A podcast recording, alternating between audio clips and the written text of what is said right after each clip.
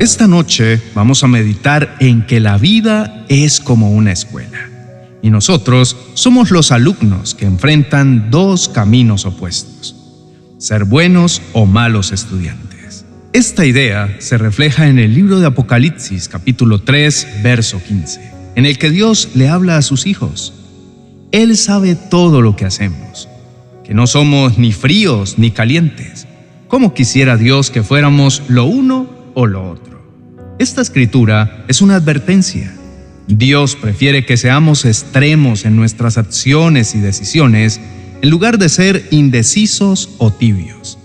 El ser frío o caliente se refiere a dos extremos opuestos, completamente comprometidos con una vida virtuosa y justa o completamente alejados de ella en la maldad. Ser tibio en este contexto representa la indecisión o la falta de compromiso hacia uno de estos caminos. Meditemos sobre esta analogía pensando en lo siguiente. En la vida tenemos la oportunidad de tomar decisiones y de seguir diferentes caminos. Podemos optar por vivir una vida virtuosa, llena de compasión, amor, justicia y bondad hacia los demás. Esto sería el equivalente a ser buenos estudiantes en la escuela de la vida, esforzándonos por aprender, crecer y mejorar constantemente. Por otro lado, también podemos tomar un camino de maldad, egoísmo, injusticia y desprecio hacia los demás. Esto sería el equivalente a ser malos estudiantes en esta escuela de la vida, ignorando los valores fundamentales y eligiendo actuar de manera perjudicial para nosotros y para los demás. La advertencia que se desprende del pasaje bíblico es que la indecisión o la falta de compromiso hacia una vida virtuosa es desfavorable ante los ojos de Dios. Si permanecemos tibios sin tomar una postura clara y decidida hacia el bien o el mal, es probable que nos alejemos de una vida plena. Esta reflexión nos invita a pensar sobre la vida y las decisiones que tomamos. ¿Estamos siendo buenos estudiantes de la vida? esforzándonos por crecer y actuar con integridad y bondad? ¿O estamos cayendo en la tibieza, evitando comprometernos plenamente con el bien? Vida es una oportunidad única para aprender y para crecer como personas. Y cada elección que hacemos moldea nuestro carácter y nuestro destino. En la escuela de la vida siempre encontraremos historias diferentes. Por ejemplo, tenemos la historia de Caín y Abel, un poderoso ejemplo de dos actitudes y estilo de vida contrastantes frente a Dios y a sus enseñanzas. Cada uno de los hermanos eligió seguir caminos muy diferentes en esta escuela y esto los llevó a resultados radicalmente opuestos. Por un lado, tenemos a Abel, que fue un ejemplo de humildad y obediencia.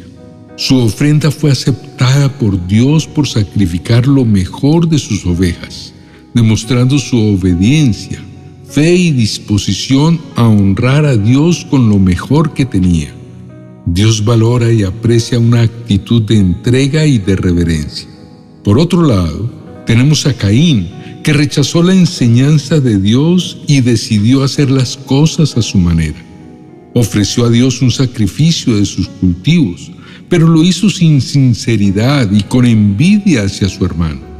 No fue movido por un deseo puro de agradar a Dios, más bien demostró una actitud de desobediencia y de falta de fe. Como resultado, su ofrenda no fue aceptada, llenando su corazón de ira hasta cometer el pecado supremo de matar a su hermano. Queda demostrado que nuestras actitudes y decisiones frente a Dios y a sus enseñanzas tienen consecuencias significativas. Aquellos que eligen escuchar y obedecer las instrucciones de Dios con humildad y fe tienen su camino iluminado por Él. Por otro lado, aquellos que rechazan la enseñanza de Dios y optan por seguir sus propios deseos y criterios, se encuentran en un camino de desilusión y pérdida. Al ignorar las lecciones de Dios, caemos en la trampa del egoísmo, la ira y la destrucción. Estamos dispuestos a escuchar y seguir las enseñanzas de Dios con humildad y obediencia, incluso cuando no entendemos completamente su propósito. ¿O estamos permitiendo que el orgullo, los celos y la falta de fe nos alejen de la sabiduría y la guía divina?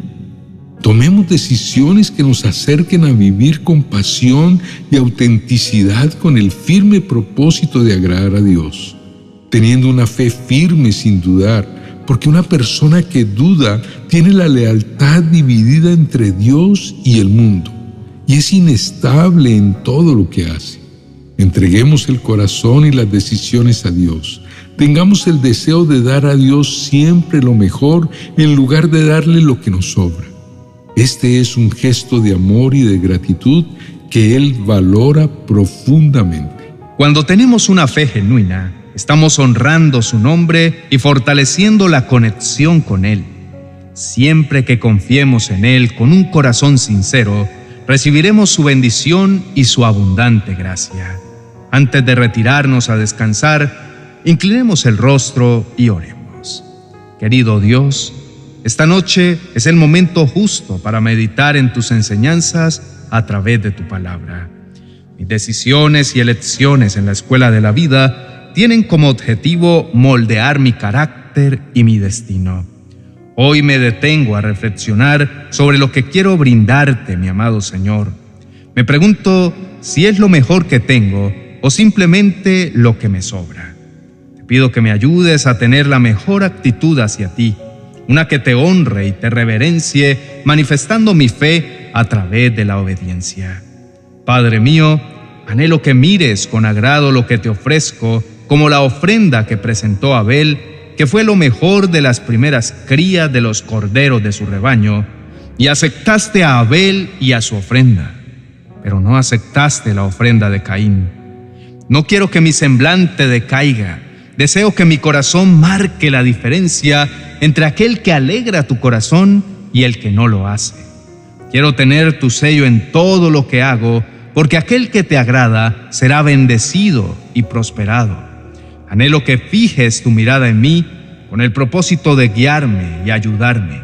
Te pido perdón por las veces que no te he honrado como es debido y por no darte lo mejor de mi corazón. Hoy me presento ante ti reconociendo mis faltas Quiero caminar en armonía contigo y con tu palabra. En el nombre de Jesús, amén y amén. Apreciado amigo y hermano, te animo a mantener una actitud de humildad, obediencia y reverencia hacia Dios. A veces es difícil, pero cuando te esfuerzas por hacer su voluntad, Dios te garantiza una vida en armonía con su plan. Permítele a Dios ser tu guía y tu maestro Aprende de sus enseñanzas y sigue su sabiduría. No te desanimes cuando todo se complique. Ten la seguridad de que con fe podrás alcanzar esa nota sobresaliente en el examen de la vida, que seguramente agradará a nuestro amado Dios.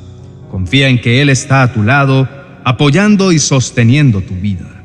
Mantén tu corazón abierto y dispuesto a complacer a Dios siempre. Para finalizar, te invito a seguirnos en las redes sociales para que aproveches todo el contenido que diariamente publicamos. No dejes de suscribirte para que recibas sin restricción todo lo que difundimos.